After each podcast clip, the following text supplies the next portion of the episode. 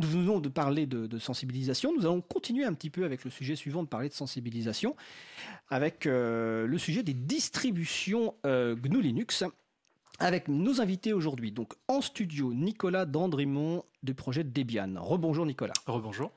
Olivier Fraisse, euh, Ubuntu. Bonjour Olivier. Resalut. Resalut. Charlotte Boulanger, Ubuntu également. Rebonjour Charlotte. Rebonjour Fred. Et normalement, nous a rejoint au téléphone Jean-Christophe Monard du projet Mageia. Bonjour Jean-Christophe. Euh, bonjour Fred. Super, donc tout le monde est, est présent. Euh, toutes les personnes sont là. Donc nous allons essayer d'expliquer un petit peu ce, ce, que sont ces distributions GNU Linux, euh, comment s'y mettre, comment commencer à utiliser des systèmes libres, comment éventuellement contribuer. Donc nous allons passer une petite heure sur ce sujet. Alors on va commencer par une première question, bah, parce qu'en fait distribution GNU Linux, il y a plusieurs termes que je pense que les gens qui écoutent euh, ne connaissent pas forcément. Euh, Nicolas, peut-être, est-ce que tu veux faire l'introduction pour expliquer ce qu'est une distribution GNU Linux, un système d'exploitation libre? Alors, une, distribution GNU Linux, c'est effectivement un système d'exploitation complet qu'on va pouvoir mettre sur, sur son ordinateur, par exemple, L'idée, c'est que au lieu d'être, euh, bah, au lieu d'être basé sur euh, le système classique, euh, on peut penser par exemple à comment à Windows de Microsoft. ça va être basé autour du noyau, du noyau Linux, qui est un logiciel libre, qui est développé maintenant depuis, depuis 25 ans par, par une communauté de développeurs. et au-dessus de ce noyau Linux, on va ajouter des logiciels qui seront, dans la majorité des cas, aussi des logiciels libres, euh, donc des logiciels qui vont permettre bah, d'avoir un environnement de bureau, euh, un navigateur web euh, qui va par exemple être Firefox qu'on va pouvoir utiliser pour, naviguer sur Internet, un client email, de la bureautique, etc., etc. Donc tous les logiciels que, que l'on peut vouloir utiliser sur son ordinateur vont être disponibles à travers les distributions GNU Linux. Alors tu as expliqué, et après je passerai la parole évidemment aux autres personnes, tu as expliqué Linux et distribution. Le terme GNU, alors, euh, le terme GNU, euh, ça vient du projet GNU, qui est un. Donc, en fait, c'est le projet GNU, c'est un projet de système d'exploitation euh, qui a été lancé par Richard Stallman, dont on a probablement déjà parlé dans cette émission, il y a maintenant 35 ans.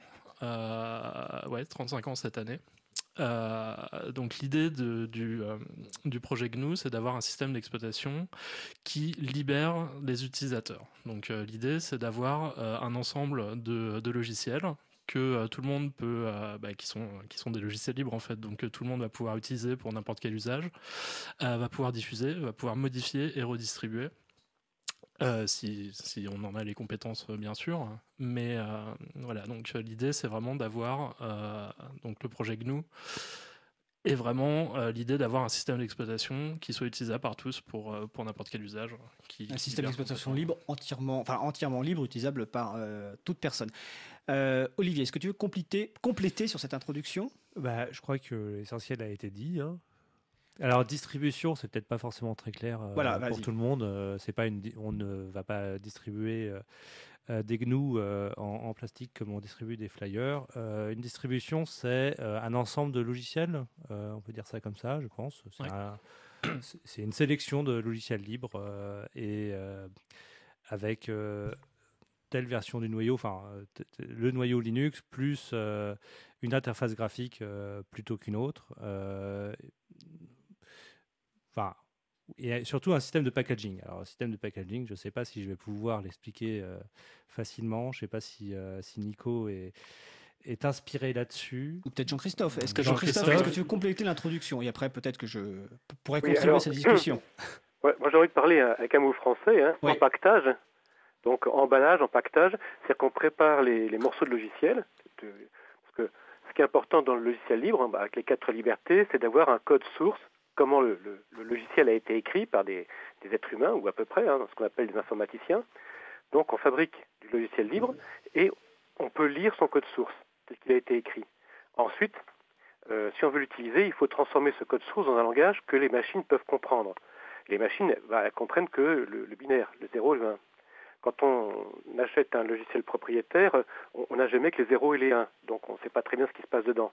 Un logiciel libre, il y a quelque part le code source.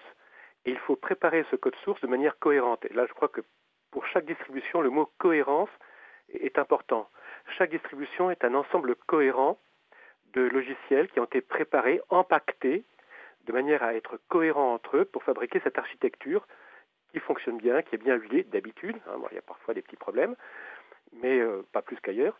Et donc, on a cet ensemble cohérent. Bon, bah, donc Debian, Slackware, Ubuntu, Mageia sont des ensembles cohérents où, à partir de ces codes sources qu'utilisent toutes ces distributions, ces codes sources ont reçu un empaquetage, une préparation pour en faire des paquets de 0 et de 1 que l'ordinateur peut utiliser.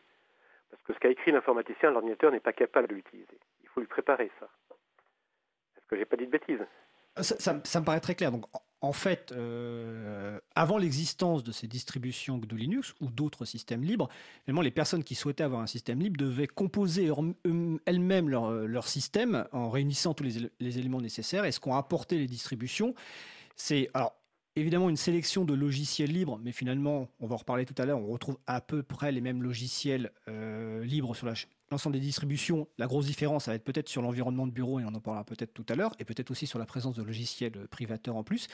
Mais ce qu'apportent les distributions, c'est une méthode d'installation qui varie en fonction des distributions, et une méthode de mise à jour des paquets ensuite pour effectivement soit rajouter des paquets, soit mettre à jour les paquets dans leur cycle de vie, parce que ce sont des logiciels libres qui évoluent, et donc il y a un cycle de vie. Est-ce que ça vous paraît à peu près euh, clair comme euh, résumé? Oui, ouais, c'est ça. D'accord. Alors, on va passer donc à la deuxième question. Euh, on pourrait se dire, tout à l'heure, c'était Nicolas Dandrimont donc de Debian qui disait, qui parlait de Microsoft Windows. On pourrait aussi citer macOS d'Apple. Les gens qui ont l'habitude de ces systèmes se disent, enfin, ont la compréhension que finalement, l'ensemble des logiciels viennent euh, d'une seule euh, structure, que ce soit Microsoft ou, euh, ou, ou, Apple. Et là, aujourd'hui, alors, il y a une ambiance un peu particulière au studio, je préviens si vous entendez des rires. c'est ma faute. C'est une ambiance très détendue.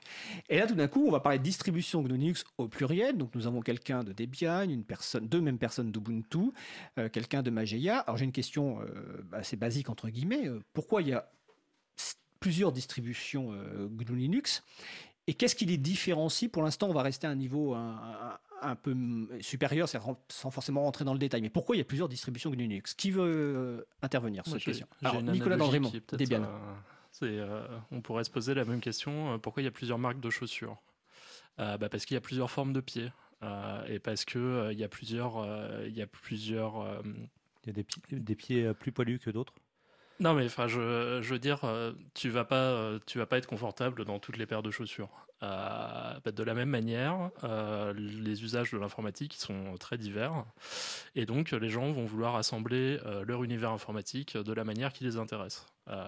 et donc, c'est pour ça que on a une, une, diversité assez large dans les distributions GNU Linux. La possibilité qui est ouverte par euh, la publication du code source et la disponibilité des logiciels et la possibilité aussi de les modifier euh, permet à chacun de euh, trouver chaussure à son pied et de faire chaussure à son pied. Et donc c'est comme ça que, enfin, on se retrouve avec des centaines voire des milliers de distributions Linux qui sont différentes qui vont toutes partir de, euh, de la même base, de plus ou moins les mêmes logiciels, mais qui vont être intégrés de manière subtilement différente pour, euh, bah, pour euh, convenir à, à leurs utilisateurs. Donc Debian, ça serait comme une grosse botte où il faut lasser pendant très longtemps, et, et Ubuntu, ce serait la chaussure à scratch, c'est ça? On peut le voir comme ça. Alors, on va pas commencer le débat entre les distributions, je vous préviens. Hein, je, préviens Olivier que on rentre dans le détail des débats tout à l'heure. Euh, Jean-Christophe Monard, est-ce que tu veux ajouter quelque chose sur cette question finalement de l'existence de plusieurs distributions, euh, donc notamment l'existence de, de Mageia en plus d'Ubuntu, Debian, et évidemment des autres qu'on certaines on, citera tout à l'heure. Jean-Christophe. Euh, c'est à la fois la puissance et la faiblesse du libre, la liberté. La liberté, c'est le choix. Donc les gens qui ont, je ne parlerai pas de, de taille de pied différente, mais plutôt d'utilisation différente. Entre un escarpin et une chaussure de montagne, il est clair qu'il vaut mieux avoir des savoir-faire différents. Et certaines distributions sont plus adaptées à faire du serveur, d'autres au grand public, et, ainsi de suite, plus les particularismes nationaux hein, qui, existent aussi. Donc, euh, je crois qu'à partir du moment où chacun peut modifier quelque chose, hein, moi un jour j'avais pris une distribution, bien que n'étant pas un vrai informaticien, distribution qui tenait sur trois disquettes, je l'ai francisé, je peux dire quelque part que ce jour-là, j'ai fait ma distribution. Bon, je me suis bien amusé, ça n'a pas servi à grand-chose d'autre, mais...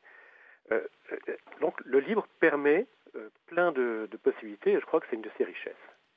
Malheureusement, c'est aussi une de ses faiblesses, parce qu'il n'y a peut-être pas toujours assez de monde pour telle ou telle distribution. Je me souviens par exemple de la distribution Zenvalk, que, que j'adorais, mais bon, qui n'est plus vraiment mise à jour.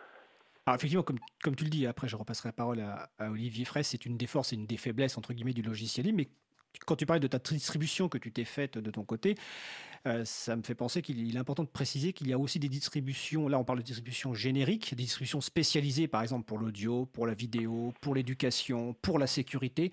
Le but aujourd'hui, c'est n'est pas de les citer toutes parce qu'il y en a beaucoup, euh, et vous retrouverez des références sur le site de l'April euh, ou sur Wikipédia.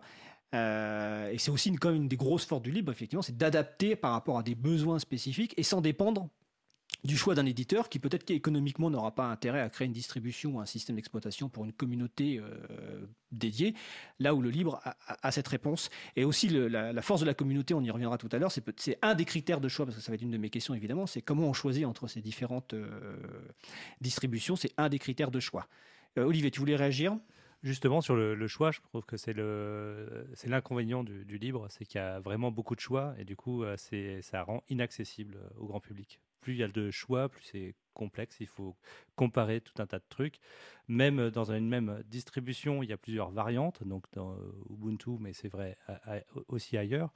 Il y a euh, plein d'interfaces différentes. Il y a une version pour euh, les euh, ingénieurs du, son et de la vidéo qui s'appelle Ubuntu Studio. Euh, il y a Kubuntu dont on ne sait pas vraiment la, différence réelle avec Ubuntu sans, sans le tester directement. et c'est ça qui fait, la, qui fait que c'est, d'après moi, pas facile pour le, grand public de, de, passer à, un système GNU Linux. C'est qu'il y a trop de choix. Déjà, il faut expliquer pourquoi euh, GNU Linux, euh, c'est euh, c'est pas juste Linux et c'est pas toujours la même chose. pourquoi GNU hein, Pourquoi il faut préciser GNU Il faut toujours tout expliquer, surtout si on veut être juste. Et, voilà. Et surtout le, le, fait d'avoir à choisir. Moi, je me souviens quand j'ai installé ma première Debian. ça me demandait pourquoi il fallait que je mette un, un serveur, enfin ça me demandait s'il fallait que je mette un serveur IRCD, je n'ai jamais compris ce que c'était, avec deux i. Euh, à chaque fois que j'installais ça euh, chez quelqu'un, j'ai dit bon cette question-là, tu dis oui ou tu dis non, on s'en fout. Moi-même, je comprends pas. Euh, et il y avait plein de questions. Il fallait choisir entre GNOME et KDE. Qu'est-ce que tu veux expliquer ça à, tes potes qui veulent se passer de, de leur système vérolé? Tu leur mets une Debian et ça te pose des, des questions. GNOME, KDE. Bon, bah, alors, alors c'est pas la même forme des boutons, la souris va marcher pareil, mais le curseur sera pas de la même couleur. Enfin, on va revenir sur ces questions-là parce que là, je crois que sinon on va perdre les gens déjà. Euh, GNOME KDE. Alors sur la précision que j'ai demandé au départ sur distribution GNU Linux, comme c'est le terme titre du sujet, il était important de le préciser, mais j'ai parfaitement conscience que dans des événements libristes, ces questions-là ne sont pas forcément abordées, et c'est pas forcément un mal au départ. Ça, c'est chacun fait les personnes font ce, qu'elles veulent. Euh, je voudrais avoir un petit peu la réaction aussi de, Charlotte, qui a la délicate tâche aujourd'hui d'être aussi en régie. Je la remercie sur cette euh, multiplicité de distribution et aussi avoir un petit peu son parcours parce que euh, comment elle est venue bah, finalement aux distributions libres et sa rencontre avec Ubuntu. Est-ce que tu peux nous faire un petit point là-dessus? Alors effectivement, mon parcours n'est pas celui d'une informaticienne parce que j'ai découvert Ubuntu par le web design de façon un peu détournée, mais j'avais en m'intéressant au web design, je me suis intéressée au développement, m'intéressant au développement, je me suis intéressée à l'informatique. Et c'était pas lié à mon métier, mais sur euh, en fait Linux quand on quand connais pas même si tu tu connais pas ça a une espèce euh, d'aura de euh, personne qui fait de l'informatique pour de vrai et en m'intéressant à ça et je me suis je me suis je suis partie vers Ubuntu parce que c'est pour les débutants celle qui est conseillée par beaucoup de sites grand public moi par exemple j'ai découvert avec le site Open Classroom anciennement site du zéro euh, et ça, c'est euh, le, eux, leur but du jeu, c'est d'être le plus grand public possible. Donc, euh, moi, j'ai commencé avec Ubuntu, par exemple. J'ai essayé Debian il n'y a pas longtemps et effectivement, ça pose beaucoup de questions au début, mais après, c'était plutôt cool. C'était plutôt une bonne surprise parce que on a l'impression qu'il y a un gouffre des fois entre Debian et Ubuntu, alors que pas du tout. merci Charlotte, on aura l'occasion de, passer tout à l'heure sur la deuxième partie, la partie contribution, parce que ta, participation en tant que contributrice est également intéressant. Je vais continuer sur les questions justement. Euh, alors là, je vais vous demander, si possible, d'être relativement bref, ou en tout cas d'être relativement clair. Euh, et je vais commencer par Jean-Christophe Monard, euh, d'expliquer bah, finalement en quelques mots votre distribution. pourquoi elle existe, d'où elle vient, comment elle fonctionne. En tout cas, essayer, entre guillemets, essayer de la, de la vendre aux personnes qui, qui écoutent et pour qu'on comprenne mieux un petit peu quel est le positionnement de chaque distribution et éventuellement les, les différences entre elles. Donc, Jean-Christophe sur, sur Mageia. Bien, Mageia, ce qui caractérise Mageia aussi bien que ses ancêtres, c'est la facilité, la facilité d'installation, la facilité d'utilisation, de, mise à jour. Il y a toute une interface graphique, hein, le, y a tout un système graphique qui permet donc de gérer cette euh, distribution euh, sans faire de ligne de commande. je me souviens une fois aux rencontres mondiales du logiciel libre, il y avait un, un Debianeux qui, pour se moquer d'un ancêtre de Mageia, disait Bon, ça c'est une distribution pour les secrétaires, c'est pas une distribution pour les hommes, les vrais. Ah, je lui ai répondu oui, parce qu'avec ça, une secrétaire euh, installe facilement un serveur ou un, poste client sans avoir besoin d'un informaticien. Donc, Mageia, puis aussi parce que j'ai rencontré c'est une communauté qui est en grande partie francophone, hein, donc ça c'est intéressant. Donc c'est pour ça que je l'utilise, entre autres. Et voilà, c'est quand je, vais chez les gens pour installer Linux ou au cours des install parties, c'est effectivement la, distribution que je préconise pour les débutants bah, à cause de sa grande facilité et, sa variété d'interfaces graphiques. On peut choisir en fonction des personnes et puis d'une équipe qui est assez réactive. Voilà. D'accord. Alors, Magia, c'est une distribution qui existe, et, euh, je ne sais plus depuis combien de temps. Euh, tu parlais des ancêtres, c'est une dérivée d'autres distributions qui existent depuis une vingtaine d'années. Ça me fait penser que d'ailleurs, euh, je crois que les premières distributions GNU Linux doivent dater de 1992, euh, avec vraiment les premières, à l'époque des noyaux Linux 0.90 quelque chose. Alors, Nicolas me fait un petit signe en doutant, mais, étant plus vieux que Nicolas, j'ai à peu près confiance sur le fait que la première fois que j'en ai utilisé une, c'était à cette époque-là. Et je crois que d'ailleurs celle-là existe toujours, c'était Slackware, c'était à l'époque sur des, disquettes, il devait y avoir 50 ou 70 disquettes. En tout cas, voilà, Mageia a une longue historique de mise à jour, c'est une distribution, il faut le rappeler que l'association qui porte Mageia est une association dont le siège social est, à Paris. Il y a un, forum qui a l'air euh, très actif euh, en français, comme les forums d'Ubuntu. D'ailleurs, c'est là que j'ai sollicité à voir quelqu'un de Mageia euh, suite au fait que, au changement de date, la personne qui devait parler de Mageia, Anne-Nicolas, ne pouvait plus être disponible. Donc voilà, ça c'est Mageia. On va passer maintenant la parole donc à Nicolas Dandrémont pour Debian. Euh, bah, du coup, la distribution Debian, euh, notre, euh, notre slogan, c'est d'être le système d'exploitation universel. la distribution, elle a été créée en août 1993, donc elle fait partie des toutes premières distributions Linux qui, qui, ont, qui, ont été, qui ont été créées. Et donc notre, notre vision, c'est d'avoir une distribution qui soit le plus proche possible de ce que vont fournir les projets amont. Donc euh, les logiciels que l'on va impacter dans notre distribution vont être le moins modifiés possible par rapport à ce qui est publié euh, par, euh, par les auteurs originaux. notre autre force, c'est la diversité des, des architectures sur lesquelles on fonctionne, c'est-à-dire que Debian va pouvoir fonctionner du téléphone au supercalculateur en passant bien sûr par l'ordinateur euh, classique de bureau euh, ou ordinateur portable. Voilà, on va pouvoir faire tourner les mêmes logiciels hein, sur toute cette diversité euh, de, de dispositifs, d'ordinateurs. je voudrais intervenir sur Debian pour en dire du bien. Un jour, un expert en sécurité m'a dit à propos de Debian que ce sont les gardiens du temple parce que non seulement la distribution utilise des logiciels libres, mais le fonctionnement euh, associatif au niveau mondial de, Debian euh, cherche à appliquer les valeurs du libre. Bon, maintenant aussi chez Mageia, puisque nous ne sommes plus euh, dirigés par une entreprise, hein, mais par une association. Mais je pense que c'est ça, les gardiens du temple, ça correspond très très bien à Debian. Eh ben, merci. Oui, effectivement, ça fait partie, euh, ça fait partie des choses qui sont très, euh, enfin, qui sont vraiment au cœur de Debian. C'est, euh, enfin, la, philosophie du projet est très proche de la philosophie qui est à la base du logiciel libre. Je ne sais pas si tu as prévu d'en reparler après, Fred. Alors, ça, dépendra évidemment du, temps disponible. Et Debian est souvent la mère d'autres distributions plus spécialisées. Oui, aussi. Voilà, comme c'est une distribution un petit peu effectivement à part. Olivier et Charlotte euh, sur Ubuntu FR, euh, qui en premier? Sur Ubuntu FR Enfin, sur Ubuntu, sur Ubuntu, excuse-moi. parce qu'on avait une version francophone d'Ubuntu, mais on a arrêté de, de la faire. Elle avait de, de différent que la, le fait que la, le français était la langue par défaut et, euh, et, très momentanément, on a désactivé des, des, fonctionnalités très contestées dans la communauté qui était le, la recherche euh, dans Amazon. euh, mais... Je n'avais pas prévu d'en parler, mais bon, c'est bien. Ah non, mais il n'y a, pas de problème. Alors Ubuntu. Il y, y, a eu des, des...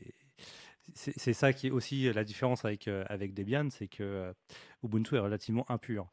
Euh, mais euh, euh, Debian est aussi la, mère de, de, Ubuntu. Pas la merde, hein. là j'ai dit la merde. excusez-moi, pardon, on est à la radio. non, non, c'est sans, sans, Debian, il n'y aurait pas de, il y aurait pas d'Ubuntu. Et d'ailleurs, quand on nous demande comment contribuer à Ubuntu, généralement on renvoie vers Debian. On dit contribuer à Debian, vous aiderez Ubuntu. Et je pense que, euh, Debian survivra euh, à la fin du capitalisme beaucoup mieux que, euh, beaucoup plus facilement qu'Ubuntu. Alors, je ne suis pas sûr que la fin du capitalisme, on ait le temps de le traiter dans l'heure de l'émission.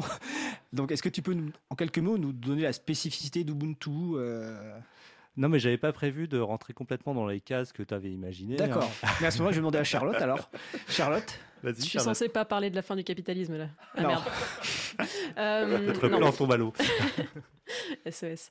Euh, non, Ubuntu, euh, bah, moi, je, veux bien parler des mauvais côtés quelque part parce que faut pas hésiter, quoi. Mais bon, en fait, euh, Ubuntu, pour beaucoup de personnes qui sont dans l'univers du logiciel libre, qui sont des libristes, c'est pas mal Canonical en fait, qui est l'entreprise qui, qui a créé, qui a lancé Ubuntu, disons. et qui prend pas mal de décisions, dont les petits boutons Amazon, qui sont là par défaut, et c'est ce genre de choses.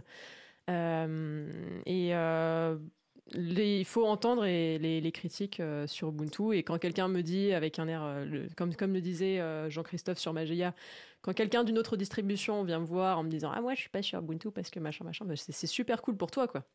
Par contre, voilà, Ubuntu a cette raison d'être, d'être facile pour les débutants. c'est une bonne porte d'entrée, en tout cas, vers le monde des distributions libres.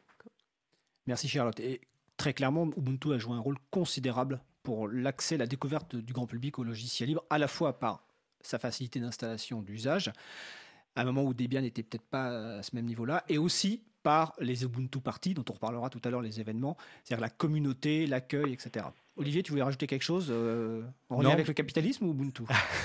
Non, non, c'était pour dire qu'effectivement, moi, si je suis sous Ubuntu et que je participe à l'association la, à Ubuntu euh, francophone, c'est essentiellement euh, parce que ça, ça permet au grand public d'accéder au, logiciel libre. Et c'est, c'est en ça que je, je trouve Ubuntu euh, génial. Mais euh, euh, et que c'est plus facile de le faire avec Ubuntu qu'avec Debian ou Fedora ou Mageia, d'après moi. Je suis coupé, mais je suis tout à fait d'accord avec ça. D'accord. Alors nous allons poursuivre notre échange après une pause musicale. Donc nous allons écouter Lord's Mistake de l'album Not Kings par Candy Says. Et on se retrouve juste après. I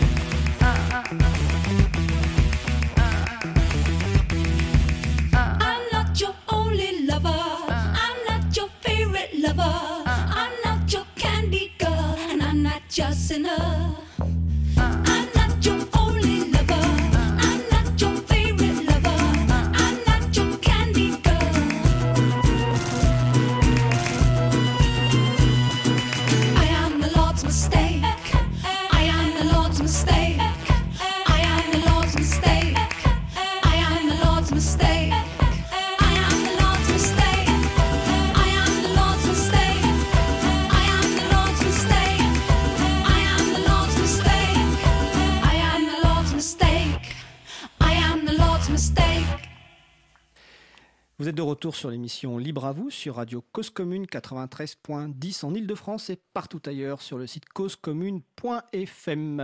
Vous écoutez l'émission donc de l'April, euh, l'association de promotion et de défense du logiciel libre. Nous parlons actuellement des systèmes d'exploitation libre, donc avec euh, mes invités Nicolas Drandrimont pour le projet Debian, Olivier Fraisse pour le projet Ubuntu, Charlotte Boulanger aussi pour Ubuntu et Jean-Christophe Monard avec nous au téléphone pour Mageia. Donc juste avant la pause musicale, ah oui, la pause musicale c'est Lord's Mistakes de Candy 16, c'est en licence libre euh, CC by ESA, donc euh, partage dans les conditions à l'identique et vous retrouvez la référence sur le site de l'April. Donc juste avant la pause, nous parlions un petit peu des différences entre les distributions Mageia, Ubuntu et Debian. Nous allons maintenant aborder le sujet, parce qu'évidemment, on a parlé des distributions, mais comment s'y mettre? Euh, parce que l'une des difficultés aujourd'hui euh, du monde du logiciel libre, enfin pas aujourd'hui d'ailleurs depuis très longtemps, c'est que le fait quand on achète un ordinateur dans le commerce, il est très souvent préinstallé avec un système d'exploitation privateur, donc que ce soit Microsoft Windows ou macOS euh, d'Apple, et donc assez souvent on doit installer une distribution GNU Linux si on veut commencer à utiliser un environnement entièrement libre. Alors, de ce point de vue-là, est-ce qu'aujourd'hui, il est possible d'installer des distributions GNU Linux euh, par n'importe quelle personne? Qui veut commencer? Je vais bien parler. Ah, Jean-Christophe, vas-y. Oui, parce que j'ai donc participé à beaucoup d'installations dans les install parties ou chez les particuliers. Euh, la plupart des gens n'installent pas Windows, donc effectivement, ils ne savent pas très bien installer un système d'exploitation. Euh, donc il vaut mieux quand même avoir quelqu'un avec soi, ne fût-ce que pour être rassuré euh, psychologiquement. Bon, quelques personnes douées peuvent le faire uniquement en lisant des, des, conseils sur euh, le web ou dans des livres, des revues, qui sont très bonnes, mais en général, il vaut mieux quand même être accompagné parce qu'il y a des, questions de vocabulaire qu'on ne sait jamais poser, et là on gagne quand même beaucoup de temps. enfin, c'est le conseil que je donnerais et, naturellement essayer de contacter euh, une association d'utilisateurs de logiciels libres. Euh, il y en a à peu près partout en France maintenant. Nicolas Dandrimont. Oui, je suis, euh, je suis tout à fait d'accord avec ça. il y a. En fait, je, pense qu'aujourd'hui, c'est effectivement à la portée de, je pense à la portée de tout un chacun de pouvoir installer une distribution avec une distribution GNU Linux. Par contre, l'aspect communautaire est super important et euh, la vie de la communauté et faire en sorte que les gens euh, comprennent que euh, dans le logiciel libre, il n'y a pas que un outil technique euh, qui est euh, super utile, euh, qui est un système d'exploitation, mais qui a aussi une philosophie, des valeurs, et puis des gens qui sont derrière, derrière ces projets. c'est super important. Et du coup, des initiatives comme les premiers samedis du libre de Paris Nux, qui sont des, install parties en fait. Alors les premiers, samedis donc, de Paris Nux, Paris Nux qui est le groupe d'utilisateurs et d'utilisatrices de logiciels libres de la région parisienne, donc ça se passe à la Villette chaque premier samedi du mois. Et une install partie, c'est une fête d'installation, ou en tout cas un événement dans lequel il y a des personnes qui ont certaines compétences un peu avancées sur l'installation de logiciels libres et de distribution libre, qui aident d'autres personnes à se faire installer, donc accompagnent des personnes débutantes à l'installation de, distribution libre. À la Cité des Sciences, je précise. Tu as dit, dit, à la Villette? Ah, à la Villette, donc à la Cité des Sciences et de l'Industrie Port de la Villette, à Paris. Carrefour numérique. Et ce genre d'événements existe euh, dans d'autres évidemment régions et on les retrouve sur le site de l'agenda libre. Oui, bien, sûr. Et puis ces, euh, ces événements-là, ça fait aussi un point euh, un, peu, un peu fixe, un point focal où euh, bah, les gens qui ont, un système libre sur leur, machine peuvent venir poser leurs questions.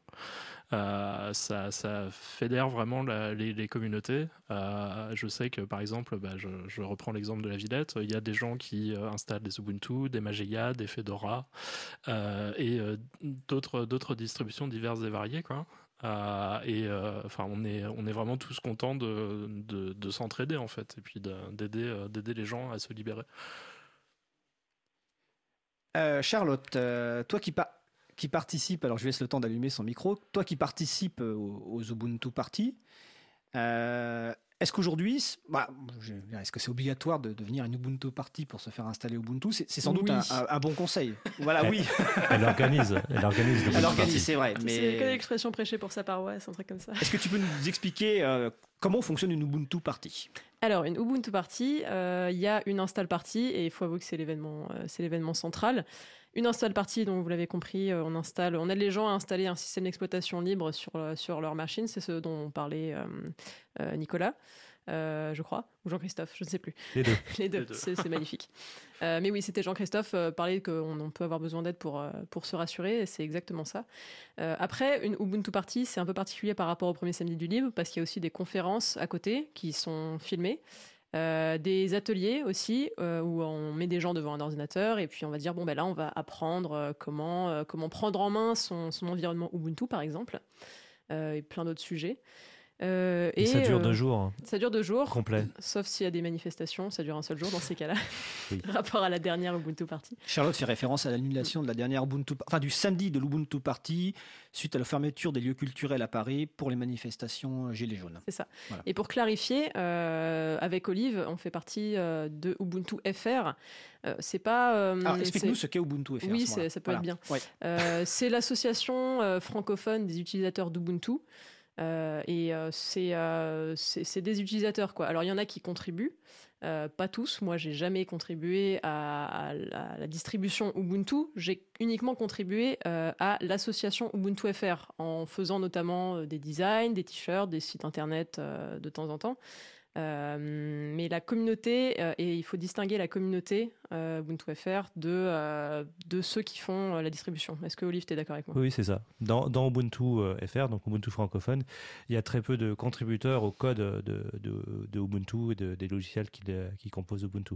C'est essentiellement les 200 000 inscrits du forum Ubuntu FR et les organisateurs et les bénévoles des Ubuntu Party. Alors, avant de passer la parole à, Jean-Christophe et, Nicolas sur la partie justement forum, communauté, euh, c'est important ce point que tu évoques, Charlotte, c'est qu'on pense que contribuer au logiciel libre, ça passe que par la contribution au code. Euh, c'est une des contributions évidemment essentielles parce que sans logiciel libre, bah, sans contribution au code, il n'y aurait pas forcément de logiciel libre. Mais on peut contribuer, comme tu, le fais, Charlotte, toi, par du design, parce que toi, à titre professionnel, tu, es, tu fais du design. D'ailleurs, je, précise, parce que je ne l'ai peut-être pas dit au début, en fait, que toutes les personnes qui sont invitées aujourd'hui sont des bénévoles dans chacun des projets.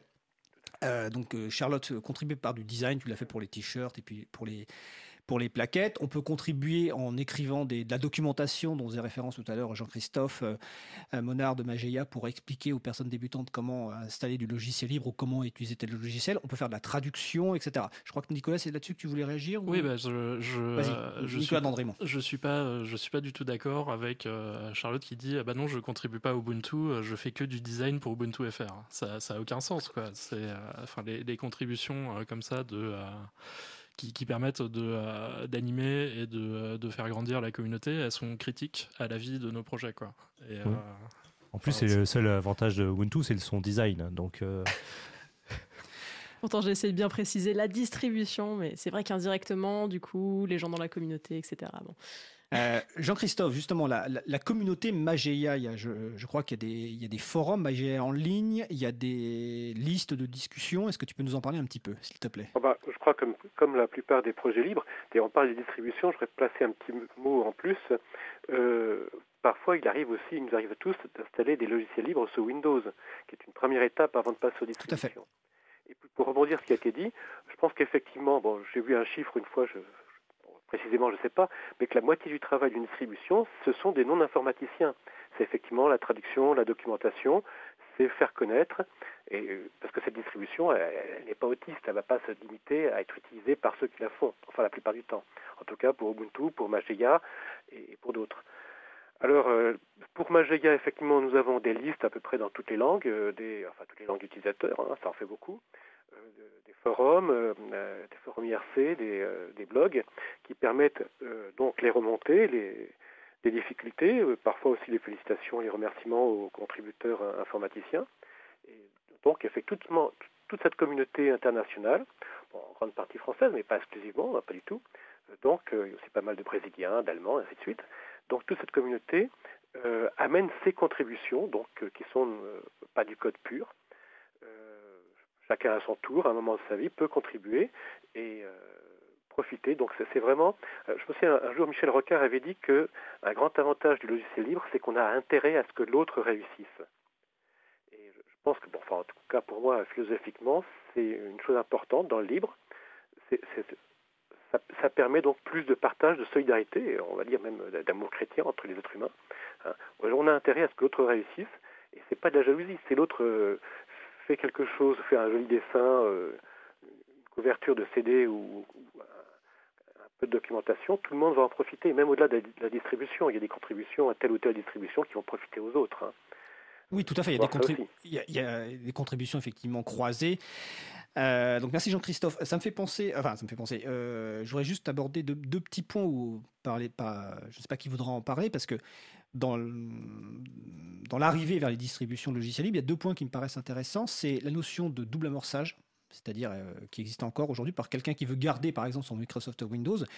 Et la deuxième notion euh, que je voudrais que vous explicitiez, c'est les, pour tester, c'est les CD ou clés USB euh, dites live, c'est-à-dire autonomes.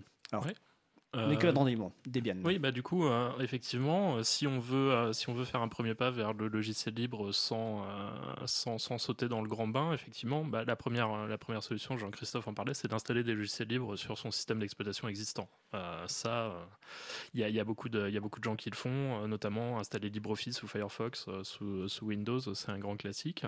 Après, si on veut tester les systèmes d'exploitation GNU Linux, le plus simple, effectivement, c'est de prendre un, une, une clé USB euh, qui euh, va avoir le système d'exploitation dessus.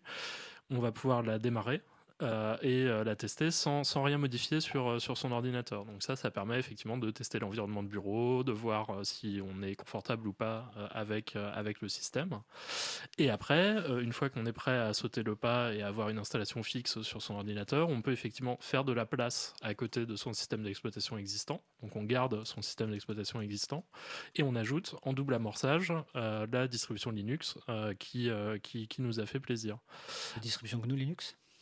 Oui, euh, Linux, GNU Linux. Euh, GNU, euh, BSD. et donc il faut préciser qu'au démarrage de la machine, ensuite il y aura un menu qui permettra de choisir le système d'exploitation qui démarrera. Effectivement, voilà, on va, on va avoir quelques secondes au démarrage de la machine pour choisir sous, quel, sous quel système on veut démarrer. Jean-Christophe, est-ce que tu veux rajouter quelque chose sur ce point ou, Olivier? Oh, bah, Oui, la plupart des distributions de République maintenant ont des CD-ROM, enfin plutôt des DVD maintenant autonomes. Mais je voudrais souligner donc euh, un apport de Debian qui est euh, fait par donc un, professeur allemand, le Herr Dr. Knopper, qui nous fait la fabuleuse Knopix, que j'ai utilisé très souvent pour des démonstrations ou pour tester du matériel. On va, si je veux acheter un, ordinateur ou quand je le récupère à la déchetterie, ce qui coûte beaucoup moins cher, euh, je le teste d'abord avec une Knopix ou un, CD-ROM live. Et au passage, une chose pour parler du logiciel libre, toutes nos distributions, euh, certains systèmes d'exploitation propriétaires passent beaucoup de temps à observer ce que nous faisons et à chercher à savoir s'ils nous en donnent la permission. Et donc, ça veut dire beaucoup de puissance de calcul. Ce qui fait que très régulièrement, sur des ordinateurs, bah, disons-le que je, récupère, qui ont 10 ans d'âge, je retire le système Windows, j'installe Linux il marche aussi vite qu'un système Windows récent. Et ça, c'est un grand avantage. On peut adapter Linux à aussi bien des super serveurs qu'à des ordinateurs de récupération. Euh, il leur évite de partir ensuite dans des déchetteries où ils seront plus ou moins bien traités. Alors, Merci Jean-Christophe, parce que ça me fait penser à un point suivant, et on reviendra au point précédent sur les distributions, parce que je voudrais quand même que vous parliez rapidement des environnements de bureau, parce que ça me semble être une des principales différences au niveau des distributions. Là, on a parlé d'installation d'un système libre sur, un, ordinateur, mais quid de la personne qui veut effectivement, enfin, qui veut se procurer une machine euh, avec un système préinstallé? Euh, Donc, je voudrais déjà citer, et je vous laisser euh, proposer vos, vos, propres solutions, un site qui me paraît très important et qui est en référence sur le site de l'April, c'est le site de bonvendeur-d'ordinateur.info. Donc, c'est bon-vendeur-ordinateur.info. Euh, c'est un site qui existe depuis très longtemps, euh, sur lequel vous retrouvez en fait euh, des vendeurs qui vendent, alors ça peut être des boutiques en ligne, des boutiques sur, rue, hein, qui vendent des ordinateurs, alors soit nus, c'est-à-dire sans système d'exploitation, et donc vous ne payez pas la licence Microsoft, soit euh, des, systèmes préinstallés avec euh, des, des, versions libres des distributions GNU Linux, donc ça peut être Ubuntu, Debian. Euh, tout à l'heure, Jean-Christophe, enfin à l'instant, Jean-Christophe parlait des, vieux ordinateurs. Moi, à titre personnel, je pense qu'on est plusieurs dans ce cas-là. À la maison, j'ai des, ordinateurs, des laptops, euh, donc des ordinateurs portables qui datent de 2010 pour mes enfants, que j'ai acheté chez un de ces revendeurs qui est cité, qui est en l'occurrence Ecoder, donc qui est une structure qui fait le recyclage d'ordinateurs, qui fait travailler des personnes en situation de handicap et en reprise d'emploi. Qu'il est... Alors, il y a des versions avec Microsoft Windows, mais il y a aussi des versions avec Ubuntu. Donc, j'en ai acheté. Je suis désolé. Ensuite, ce que j'ai fait, la première chose que j'ai fait, c'est que j'ai installé Debian à, la place. Et ces machines fonctionnent très bien. Euh, mes enfants les utilisent au quotidien. Euh, un autre de mes serveurs est sur une autre distribution. Alors, libre dont on parlera peut-être tout à l'heure qui est Triskel. Mais en tout cas, voilà, ce, site est important, euh, donc qui permet d'avoir l'ordinateur soit préinstallé avec un système libre, soit éventuellement nu. Est-ce que vous avez d'autres pistes de, de réponse là-dessus? Moi, absolument pas. Non. Euh, euh, alors Jean-Christophe Modard, et après bon, juste un, petit conseil. Euh, j'ai toujours été beaucoup plus satisfait d'aller chez des assembleurs ou des, petits revendeurs, des, artisans qu'on trouve dans les villages, dans les petites villes, qui vous donnent, qui vous fabriquent votre ordinateur ou qui, enfin, ils ne le fabriquent pas, mais ils assemblent ce qu'il faut, plutôt que dans les grandes surfaces. De toute façon, en plus, on aura beaucoup de mal à, se faire rembourser Windows. Parfois, ça coûtera plus cher de se le faire rembourser si on veut le retirer. Et euh, on est souvent avec des machines qui sont euh, très captives, très propriétaires. Euh, voilà, donc j'évite les grandes surfaces. Alors tout à fait. Et sur le alors un de nos invités se mouche. C'est une radio où les micros sont très puissants, donc euh, quand quelqu'un se mouche, ça, s'entend. Je jure que j'ai coupé son micro. Ah, bon, bah, en tout cas, ça s'entend via les autres micros. Euh, et donc, sur le site bonvendeur-d'ordinateur.info, vous trouvez des références de vendeurs en ligne et de vendeurs dans les différentes euh, régions. Je citais Ecoder parce qu'ils sont en région parisienne, mais ils livrent. Et il y en a, il y a des revendeurs, effectivement, dans, sans doute dans la plupart des régions françaises qui, permettent de, de, récupérer des machines recyclées, voire des ordinateurs nus.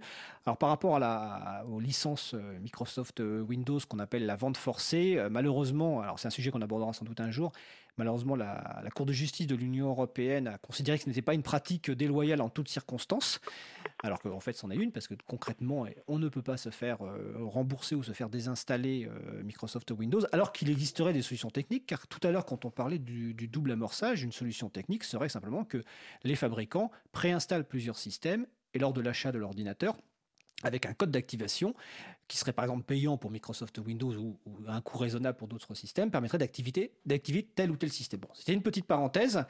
Euh, je crois que Nicolas, tu voulais euh, réagir sur, cette, euh, sur ce point-là. Non, pas. Alors compléter, vas-y. Ouais, non, je, je, je, pense à des, à, des, à des fabricants, là c'est plus sur du matériel neuf du coup, qui, qui, poussent des, qui poussent des solutions libres. Je pense à Librem par exemple, qui est euh, un fabricant de matériel qui fait des ordinateurs portables et qui commence à faire des téléphones aussi euh, qui tourne sur une distribution qui s'appelle PureOS et qui est une euh, dérivée de Debian. PureOS d'ailleurs emploie un certain nombre de développeurs Debian pour faire leur travail dans Debian. et donc ça, en plus d'avoir du logiciel libre, on a du matériel qui est enfin, un peu meilleur au niveau du respect de la vie privée euh, de, euh, de ses utilisateurs. ils, font, ils font ce qu'ils peuvent pour, mm. euh, pour essayer d'avancer sur, sur ces questions. C'est peut-être un peu plus cher comme matériel, je crois. Alors oui, ça, ça, a un coût que... La liberté a un coût. Malheureusement, oui, c'est pas c'est pas des produits de masse encore aujourd'hui, donc c'est des produits pour le moment. Hein. enfin voilà, il y a, y a bon espoir pour que ça se généralise, mais aujourd'hui c'est effectivement des, des, produits qui sont plutôt sur le haut de gamme hein, au mm. niveau au niveau prix quoi. Et leur téléphone euh, Purisme euh, Librem 5 euh, tournera donc sur PureOS effectivement, mais pourra aussi faire tourner Ubuntu Touch. Je le précise parce qu'on présente souvent la version téléphone d'Ubuntu comme abandonnée, mais c'est pas totalement le cas grâce à la fondation qui s'est montée autour de ce projet Ubuntu Touch. It's alive. Et on, Librem, on en a parlé lors de notre sujet sur la téléphonie mobile libre, que le, téléphone mobile est annoncé pour avril-mai. Et par rapport aux autres fabricants de téléphonie qui ont un système, alors soit euh, iOS euh, pour Apple, soit Android, l'idée du Librem, c'est de partir d'une distribution, euh, ben, on va dire générique, la distribution mère de toutes les distributions, c'est-à-dire Debian, de l'adapter. donc et d'en faire pure OS, ce qui permettra aussi d'avoir de régler pas mal de problèmes techniques liés en fait à, Android, pas mal de problèmes de vie privée aussi. donc je vous invite à réécouter le podcast qui est disponible sur le site de l'April. Alors je vois que le temps avance. je voudrais revenir sur un petit sujet qui, qui me paraît être une différence souvent dans les entre les distributions. Euh, et je vais solliciter Charlotte sur, cette question-là, mais aussi évidemment les, autres personnes. Euh, tout à l'heure, Nicolas disait qu'une des premières étapes, euh, et, Jean-Christophe, c'était d'installer des logiciels libres sur son environnement privateur, parce qu'ensuite, après, on, on, les retrouve sur l'environnement libre. On retrouve VLC, Firefox, LibreOffice. Par contre, un des gros changements, c'est l'environnement de bureau. C'est-à-dire que là, l'environnement de bureau, tout à l'heure, euh, c'était euh, Olivier Fraisse qui parlait de KDE, qui est un environnement de bureau, GNOME, qui est un autre environnement de bureau, moi, j'ai un autre environnement de bureau. Ça me paraît être un, changement vraiment important euh, pour les personnes qui débarquent d'un environnement différent. Windows ou macOS. dans ton expérience, Charlotte, est-ce que c'est un point bloquant? Comment vous expliquez ça? Est-ce que vous orientez les personnes vers tel ou tel bureau alors c'est vrai que souvent quand on, quand on dit aux gens, alors euh, on vous a installé Ubuntu et là on vous fait un atelier Gnome, Gnome qui est l'environnement de bureau, euh, il y a un peu une incompréhension de temps en temps sur euh, attendez c'est quoi Gnome c'est quoi c'est quoi Ubuntu tout ça. Et là on doit expliquer que le ce que Ubuntu ça vous pouvez l'avoir avec des, un environnement de bureau. Donc là les touches elles sont comme ça et tout. Et puis là c'est en bas à gauche pour aller euh, pour ouvrir tel menu alors que l'autre c'est en haut à droite etc enfin c'est des petits changements pour euh, c'est des petits changements pour euh, un libriste quelqu'un qui quelqu'un qui qui, va voir plutôt les, grosses différences entre les distributions, mais pour quelqu'un, par exemple, je sais pas, une personne âgée qui a déjà du, du, mal à, je sais pas, changer son, fond d'écran, je dis ça parce que j'en connais, c'est assez important. Euh, moi, de mon expérience, quand quelqu'un euh, veut installer Ubuntu et euh, c'est sa première utilisation, je lui conseille d'utiliser ce qui est par défaut dans la dernière version. En ce moment, c'est GNOME, par exemple. Pourquoi? Parce que tout simplement, à la moindre difficulté, les tutoriels les plus récents que, la personne va voir seront souvent avec cet environnement de, de bureau-là. Après, voilà, il y en a qui me disent Ah, mais oui, moi, je fais, je fais du je fais de la, du montage vidéo, je fais du graphisme, quel, euh, quel environnement euh, me conviendrait le plus? Et là, si la personne est à l'aise, je lui dis, je n'hésite pas à la rediriger vers Kubuntu. Euh, Ubuntu Studio. Ubuntu Studio, que, que moi j'aime pas personnellement. Mais Merci Charlotte. Est-ce que Jean-Christophe, tu vas ajouter quelque chose sur cet aspect bureau, environnement de bureau? Effectivement un phénomène que les moins de 20 ans ne peuvent pas connaître, c'est qu'autrefois il y avait donc le DOS, et puis on tapait Win, et puis il y avait Windows 3.1 qui apparaissait. Donc pour cette génération-là, parfois on peut montrer qu'il y a plusieurs gestionnaires de fenêtres, hein, plusieurs Windows pour Linux, tandis que Windows n'en a qu'un seul. Et euh, bon, la, liberté fait parfois un petit peu peur. Alors au début, moi, ça, dépend, moi, beaucoup de la puissance de l'ordinateur. Quand c'est vraiment une, machine ancienne, peu puissante, pour ASWM par exemple, pas si je le prononce bien, et qu'il y a des environnements de bureau qui sont très légers, XFCE est quand même aussi assez léger. Euh, sinon, c'est vrai que par défaut, souvent, sous Mageia, nous mettons en place euh, KDE. Qui... là, là, les gens s'adaptent assez rapidement en général, parce que ça ressemble un petit peu à Windows, il y a un bouton en bas à gauche, euh, ça marche assez bien. mais effectivement, bon, c'est une question parfois pour les gens. Au bout d'un certain temps, ensuite, ils vont en essayer plusieurs environnements de bureau. Ils, vont, ils verront que certains sont plus pour les, artistes de l'informatique ou plus facile à utiliser. Euh, il me semblait à propos de Ubuntu que la, version pour le, la vidéo, la différence était surtout le, noyau qui permettait du traitement en temps réel plus que l'interface graphique. Oui, c'est en effet, mais il y, a aussi un changement d'interface graphique de ce, je me, ce, dont je me souviens de, de Ubuntu Studio, mais euh, j'avoue que je ne l'ai pas testé récemment. Il me semble que c'est sous KDE, hein, Ubuntu Studio. Alors, euh, moi, j'avais essayé. Mais effectivement, il y a, y a, le noyau euh, real-time. Autant pour moi. Toi, tu avais essayé Ubuntu Studio, euh, Charlotte? Alors non, euh, Ubuntu, il me semble. Enfin, en fait, c'était une, euh, c'était encore quelque chose d'autre. KDE Live. Peut-être. Il était par le logiciel de, de, montage. De montage vidéo. Alors, le temps passe vite. Il va nous rester à peu près 5 minutes sur ce, ce sujet. Avant de faire un tour de table final, j'ai une question, ben, on a parlé de distribution libre.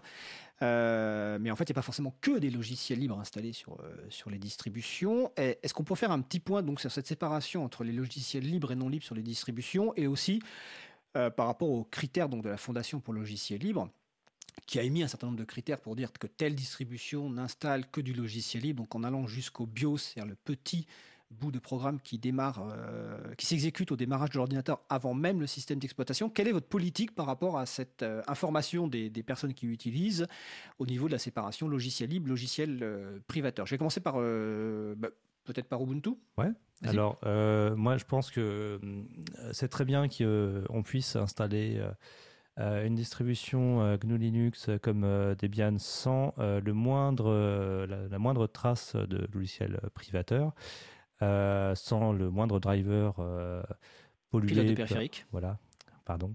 Sans le moindre pilote euh, pas libre. c'est nécessaire que ça existe. Après, je pense que si on veut diffuser des solutions libres au plus grand monde, il faut, il faut accepter de, des, des, compromis, comme le fait Ubuntu avec des drivers Wi-Fi notamment qui ne sont pas libres dans la version dans la dans son euh, euh, la version d'installation en fait quand tu installes euh, Ubuntu il te permet de, de, te connecter à ton Wi-Fi avec des pilotes pas libres pour pouvoir faire l'installation correctement. Et mais surtout après il t'informe et tu une fois que tu es installé il te dit au fait tu veux des drivers ou tu veux pas internet? Voilà D'accord. Et, mais voilà, ça, me semble super nécessaire euh, aussi de, faire ce genre de compromis. Après, j'ai une question pour toi. Est-ce qu'on va parler des, distributions payantes qui sont, des, qui sont libres mais payantes comme Red Hat? Non, parce que là, on s'adresse vraiment à la distribution directement accessible pour le grand public. Parfait, on fera un deuxième sujet de toute façon sur ce sur distribution on abordera d'autres sujets, dont les distributions pour entreprises, etc. Oui, tout à fait. Et avant de, passer la parole à, Nico, justement, il me semble que Debian aussi a, touché à, des pilotes euh, pas libres, euh, fut un temps, mais c'est peut-être plus le cas. Alors Nicolas Dandrémont pour Debian, et après Jean-Christophe. Oui, effectivement, aujourd'hui, euh, donc la, distribution par défaut de, enfin la, comment dire, si on fait une installation par défaut de Debian, aujourd'hui, on a 100% de logiciel libre. Il y a beaucoup de travail qui a été fait, notamment au niveau du noyau Linux pour séparer la partie euh, noyau logiciel et tous les petits micro-logiciels qu'on va mettre dans divers, euh, dans divers périphériques pour qu'ils puissent fonctionner, qui sont, euh, eux, justement, pas forcément libres. Donc ça, ce travail-là, il, a été, il a été pas mal poussé, poussé par Debian. on a la possibilité, par contre, de effectivement ajouter les, pilotes de périphériques et les micro-logiciels qui sont nécessaires pour le fonctionnement du matériel, euh, qui sont euh, du coup des logiciels qui ne sont pas libres. Euh, on met pas trop ça en avant sur nos pages web, sur notre documentation. Par contre, c'est des, choses qui sont, qui sont vraiment disponibles publiquement et qui sont assez proches, en fait. enfin, ils sont dans la même archive que les, logiciels libres. Et c'est d'ailleurs le reproche qui nous est fait par la, par la Free Software Foundation. Par la Fondation pour le logiciel libre. C'est que le, la partie non libre de Debian est pas assez bien séparée de la partie libre. Euh, voilà, euh, c'est un peu la, position euh, orthodoxe de la, de la FSF là-dessus. quoi. Jean-Christophe Monard pour Mageia, quelle est la politique de Mageia par rapport donc à cette séparation logiciel libre ou cette information Alors, bon, fondamentalement, donc les, tous ces paquets de, de, logiciels sont séparés en différents, sur différentes étagères, pour prendre un terme commun. Alors il y a des étagères pour les logiciels libres, des étagères pour les logiciels qui ne sont pas libres, et là on prévient au moment de l'installation. Alors c'est vrai que au début j'étais très puriste, je ne les mettais pas, mais pour, le grand public j'ai vite compris qu'effectivement on peut les mettre comme étape intermédiaire. Bon, moi je ne les mets pas pour moi. Et euh, il y a aussi, on va dire, une étagère pour les logiciels qui sont euh, gratuits ou libres, mais qui posent des problèmes dans certains pays, parce que là aussi, euh, les, problèmes de brevets logiciels, par exemple, font que certains logiciels sont utilisables dans certains pays et pas dans d'autres. Donc, on, a des miroirs hein, qui en fait sont des espèces d'étagères ou de tiroirs où on range tous ces paquets de logiciels. Et à l'installation, bon, il y a un avertissement. Est-ce que vous voulez installer ces, des logiciels non libres aussi? Mais bon, c'est vrai que c'est un peu discret et c'est surtout pour des installateurs avertis. Je dirais quelqu'un du grand public, bah, il va faire OK, OK, OK, il les aura. Mais parce qu'on sait bien que pour les débutants, bah, c'est nécessaire. Voilà. D'accord. Alors, cette partie va se terminer. Je vais vous laisser chacun et chacune une minute euh, si vous avez quelque chose à ajouter. Donc, bah, Jean-Christophe, comme tu avais la, la parole, est-ce que tu souhaites ajouter quelque chose euh, sur ce sujet des distributions euh, GNU Linux? Eh ben, je trouve excellent qu'il y ait beaucoup de distributions de Linux. Et bon, là, parce qu'on n'a pas peur d'aborder des sujets qui fâchent, quand le fondateur de Ubuntu a, dit euh, publiquement qu'il voulait qu'on remplace Linux par Ubuntu, c'est vrai que ça m'a beaucoup énervé. Et c'est pour ça aussi que je n'utilise pas Ubuntu, même si c'est une distribution qui est tout à fait euh, techniquement au point. Effectivement, sa facilité d'utilisation est très bonne. Euh, donc, utiliser des logiciels libres, bah, c'est participer à un monde de liberté et d'entraide. Et c'est ça le, le, plus important. Et Majaya est une distribution communautaire, associative, qui, euh, quelque part, procède de la liberté du, côté non marchand de Debian, mais aussi avec une facilité d'utilisation très grand public euh, que j'apprécie tous les jours. Ben, merci Jean-Christophe. Alors Olivier, pareil, Olivier Fraisse, en moins d'une minute. Ouais, je me souviens pas euh, de cette parole de, de Mark Shuttleworth sur, sur Linux qui devrait être remplacée par Ubuntu, mais je, je ferai des, recherches. Apparemment, Nico non plus ne s'en souvient pas. Euh, Mark Shuttleworth, qui est le, le, fondateur, de, de, Canonical. qui sponsorise euh, Ubuntu, qui, est, donc le créateur d'Ubuntu en fait. Euh, non, je n'ai pas grand-chose à rajouter, si ce n'est que n'hésitez pas à tester. J'invite tous les, toutes les personnes euh, qui, euh, qui, souhaitent euh, avoir un peu plus de liberté sur leur ordinateur, avoir moins de virus, voire pas de virus du tout, hein, c'est un débat qu'on peut avoir, mais à, essayer Ubuntu ou Debian ou Fedora ou Mageia ou, autre, hein, mais il faut, tester. Nicolas Dandrimont pour Debian Oui, je pense qu'effectivement, les tester, c'est les adopter. toutes les, et surtout, surtout, surtout, rapprochez-vous des, des, structures locales, de vos groupes d'utilisateurs, de logiciels libres locaux.